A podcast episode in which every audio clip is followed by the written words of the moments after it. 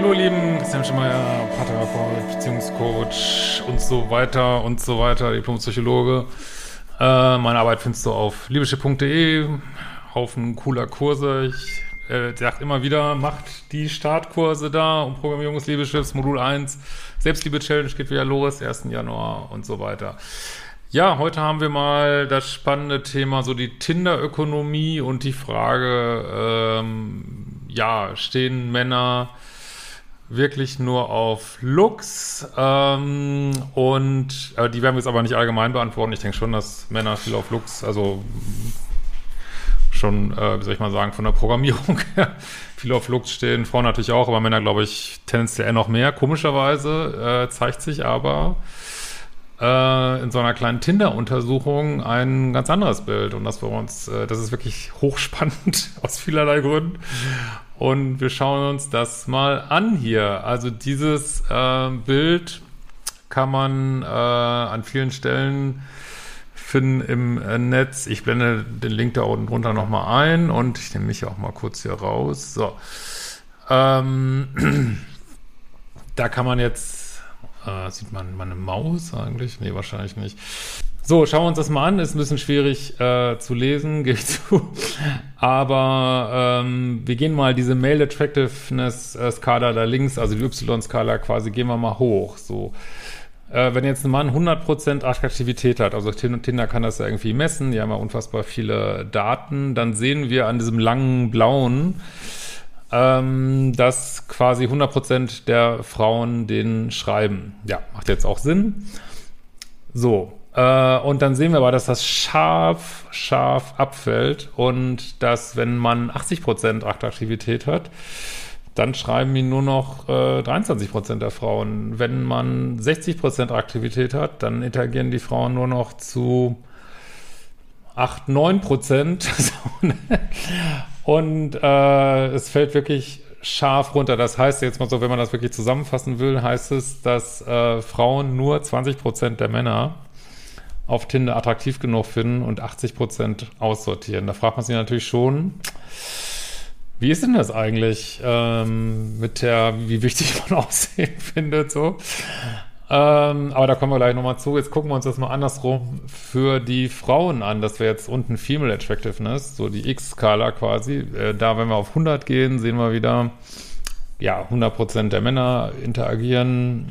Ähm, wenn wir auf 80 Prozent gehen, äh, also Female Attractiveness, sehen wir, dass es immer noch fast 100 Prozent sind. Wenn wir auf 60 Prozent gehen, sehen wir, es sind immer noch 90 Prozent der Männer, die interagieren. Und wenn wir auf 20 Prozent gehen, sind es immer noch, wenn ich das so richtig sehe, hier, weiß ich nicht, 78 Prozent der Männer, die interagieren. Das heißt, Männer haben auf Tinder oder wahrscheinlich auch auf anderen Dating-Apps viel höhere Bereitschaft, äh, mit Frauen zu interagieren ne? und zu sagen, hey, äh, jetzt Looks sind mir jetzt auch nicht so wichtig oder, oder das ist, keine Ahnung, also ich habe da nicht so einen hohen Standard und ich bin bereit, da äh, mit denen zu interagieren. Ähm, heißt das jetzt, dass, ähm, dass das alles gar nicht stimmt? Nein, ich denke, es stimmt schon. Aber äh, gut, das habe ich auch in meinem Buch äh, noch beschrieben, meinem neuen, das kommt ja im April raus.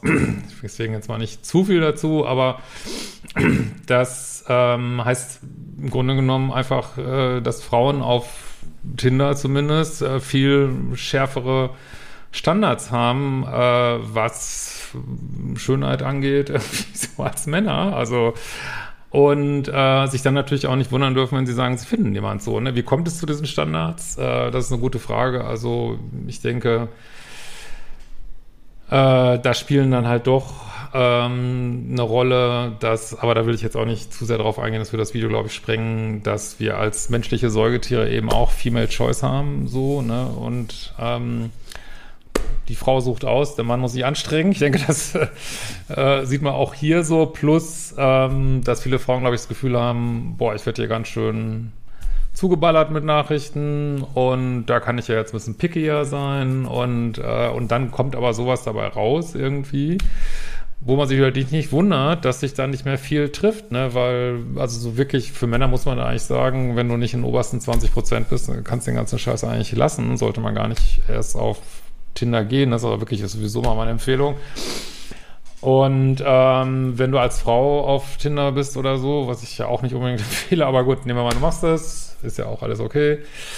Äh, und du sagst, boah, ich bin äh, drei Jahre Single und ich finde niemanden, dann sollte man sich wirklich mal überlegen, ob man da nicht Überstandards anlegt und das zu wichtig nimmt und zu viele Männer aussortiert und sagt, ey, sorry, ich habe hier so mega krasse, so unter, äh, weiß ich nicht, fünf Tonnen Muskeln und äh, was weiß ich, irgendwelche anderen, was, was man da alles achtet, keine Ahnung, äh, mache ich es einfach nicht mehr. Ähm, ja, dann darf man sich vielleicht auch nicht wundern, ähm, dass da nicht viel bei rauskommt. Also es gibt natürlich viele Gründe, warum man Dauer-Single bleibt. Ich will das gar nicht darauf reduzieren, aber einer unter vielen anderen äh, kann natürlich auch Bindungsangst und was weiß ich, ganz viele Faktoren reinspielen. Aber ein Faktor ist eben manchmal auch Überstandards, ne? dass man einfach sagt, boah, nee, also ich lege die Latte jetzt ganz hoch. Darf man natürlich, also ich bin ja auch immer für hohe Standards.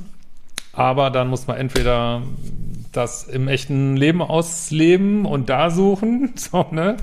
Und da äh, sich ähm, in die Umlaufbahn von Männern schmeißen, wie ich das ja immer in der weiblichen Polarität sage. Ähm, und den signalisieren, dass, dass ihr, ihr Frauen die aussucht. Oder ja. Oder man sagt eben, okay, vielleicht ähm, gibt es ja doch noch andere Sachen, äh, wie zum Beispiel Souveränität, Selbstbewusstsein, was ich erst auf dem Date sehen kann. Und dafür schraube ich vielleicht meine Standards mal ein bisschen runter, dass ich vielleicht ein paar mehr Dates habe und dann darüber den richtigen finden kann.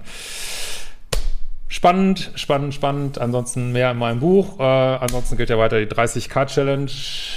Ich weiß, man kann es natürlich alles auch so gucken, aber abonniert meinen Kanal. Ich will, für, wenn mein Buch aus ist, so meine kleine Challenge, hätte ich gerne 30.000 Abonnenten, gibt's mal weiter, sagt mal anderen äh, und äh, manchmal, ich sag das auch früher immer relativ wenig.